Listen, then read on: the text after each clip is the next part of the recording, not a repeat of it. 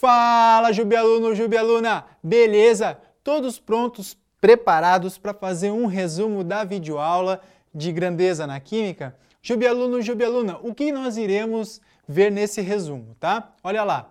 Vamos falar sobre a definição da grandeza. Então anota aí.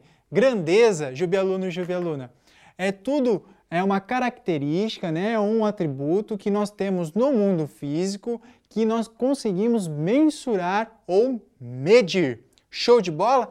Então, isso é grandeza. Depois, quais são as principais grandezas na química? É o que nós iremos ver. E as suas relações das suas unidades de medida. Bora botar isso em prática? Olha só. Pressão é, um, é, uma, é uma grandeza, tá? Que é a relação entre a força aplicada por uma determinada área. Lembra da espinha, né? Quando você vai espremer aquela espinha, você aplica uma força para uma determinada área, a área da espinha, beleza? Então olha só, pressão é força por área.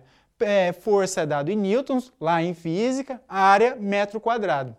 Só que a pressão ela pode ser a sua unidade de medida, você para e pensa, ah, 10, 10 o quê? 10 Pascal, 10 milímetros de mercúrio, 10 ATM. Então, isso está relacionado com as suas unidades de medida. Só que eu posso fazer uma conversão de unidade de medida. Eu posso, por exemplo, passar milímetros de mercúrio para Pascal. Eu posso passar de ATM para milímetros de mercúrio, um ATM 760 milímetros de mercúrio e assim por diante. Importante a gente destacar essa relação sobre as suas unidades de medida. Show de bola? Então vamos lá. Sobre as suas unidades de medida. Show de bola? Então vem com o prof. Próximo. O que, que a gente tem que entender aqui? Galera, que os instrumentos para você mensurar essa quantidade, por exemplo, dessa grandeza pressão, pode ser esfigmomanômetro, pressão arterial, pode ser os manômetros, pressões de líquidos e gases.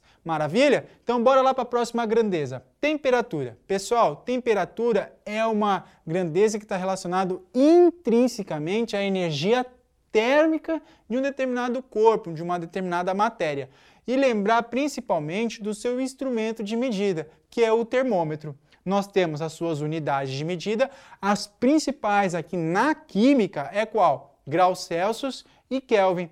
Quando eu quero fazer a conversão de graus Celsius para Kelvin, isso é importante. Você vai pegar o valor em graus Celsius e somar com 273 ou 273,15 para ser mais preciso.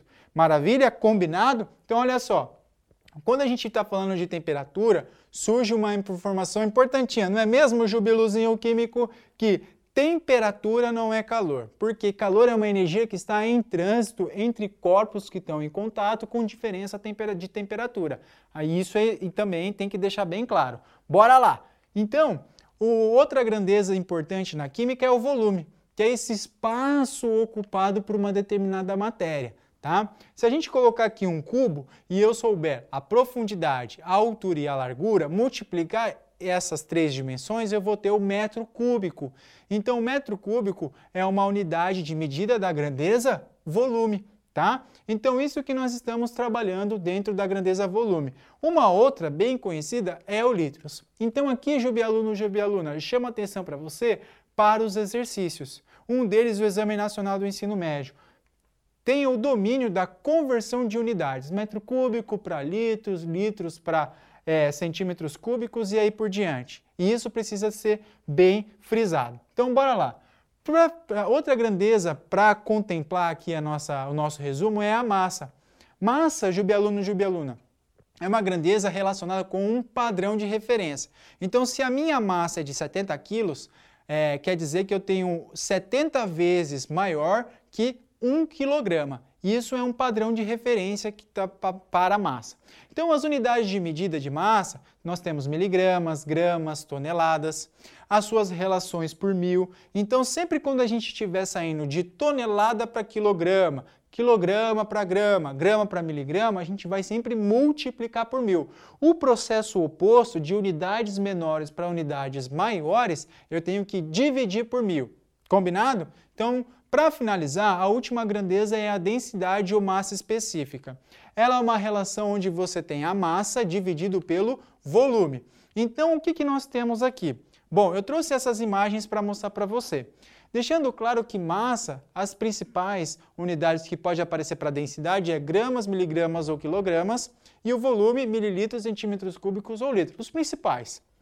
Então, aqui nós temos uma relação. Quando você torna principalmente a massa constante, se o volume ele aumenta, por exemplo, aqui nessas, né, nessas caixinhas, né? O volume do amarelo é grandão, é o que maior que tem. Quando você aumenta o volume, o que, que acontece, Jubialuno, Jubialuna? Quando você aumenta o volume, a densidade diminui. Consequentemente, esse cubo amarelo ele vai flutuar em água, ele acaba tendo uma densidade menor que a da água, fica flutuando. Aqui embaixo, nós vamos deixar uma outra variável constante, o qual é o volume.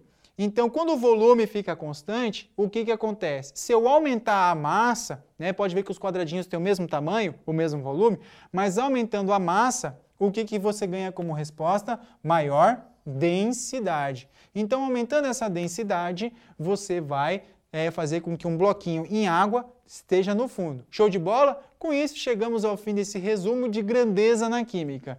O prof espera muito ter contribuído com o estudo de vocês. Um forte abraço e até mais!